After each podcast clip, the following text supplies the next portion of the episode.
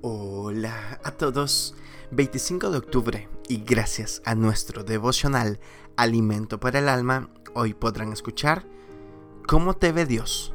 Lectura devocional sugerida es el Salmo capítulo 51 y su verso 4 nos dice, contra ti he pecado y he hecho lo malo delante de tus ojos. Este salmo es uno de mis preferidos. Expresa mucho en estas líneas, lo que permitió a David que no fuese desechado. Fue que él no intentó justificarse o culpar a alguien más, él reconoció que fue el único responsable de este error. En muchas ocasiones es más fácil hacer lo que hizo Saúl, tratar de arreglar las cosas sin que nadie se entere, para así no dañar nuestra imagen. Las frases más comunes que vienen a nuestra mente son, ¿qué irá a decir la gente de mí? Nos olvidamos que Él es el más importante, sí, Dios y no la gente. Le prestamos más atención a los comentarios de la gente, que también tiene falencias igual que nosotros, y no nos fijamos en lo que Dios pensará, en que nuestras actitudes hieren su corazón, un corazón santo.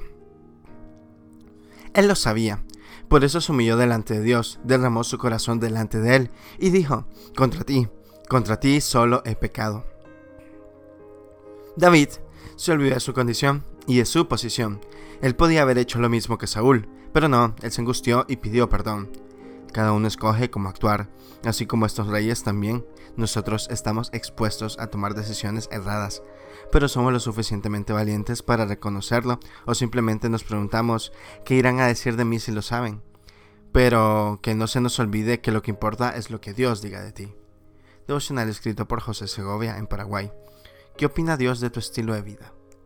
Muchas gracias por escuchar.